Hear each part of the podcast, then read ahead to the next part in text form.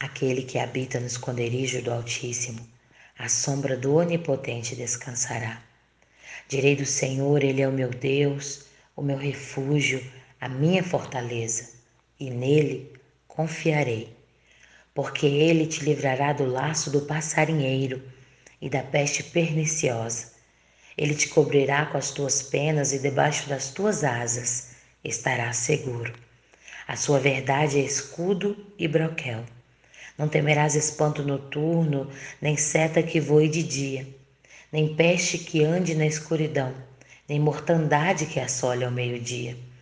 Mil cairão ao teu lado e dez mil à tua direita, mas tu não serás atingido. Somente com os teus olhos olharás e verás a recompensa dos ímpios.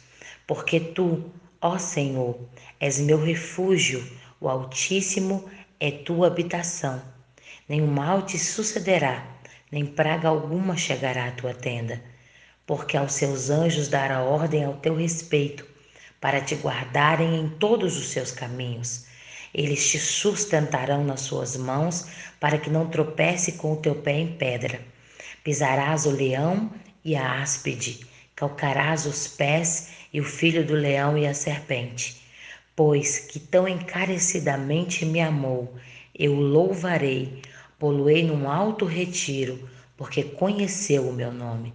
Ele me invocará e eu lhe responderei. Estarei com ele na angústia, livrá-lo-ei e glorificarei, dar-lhe-ei abundância de dias e lhe mostrarei a minha salvação.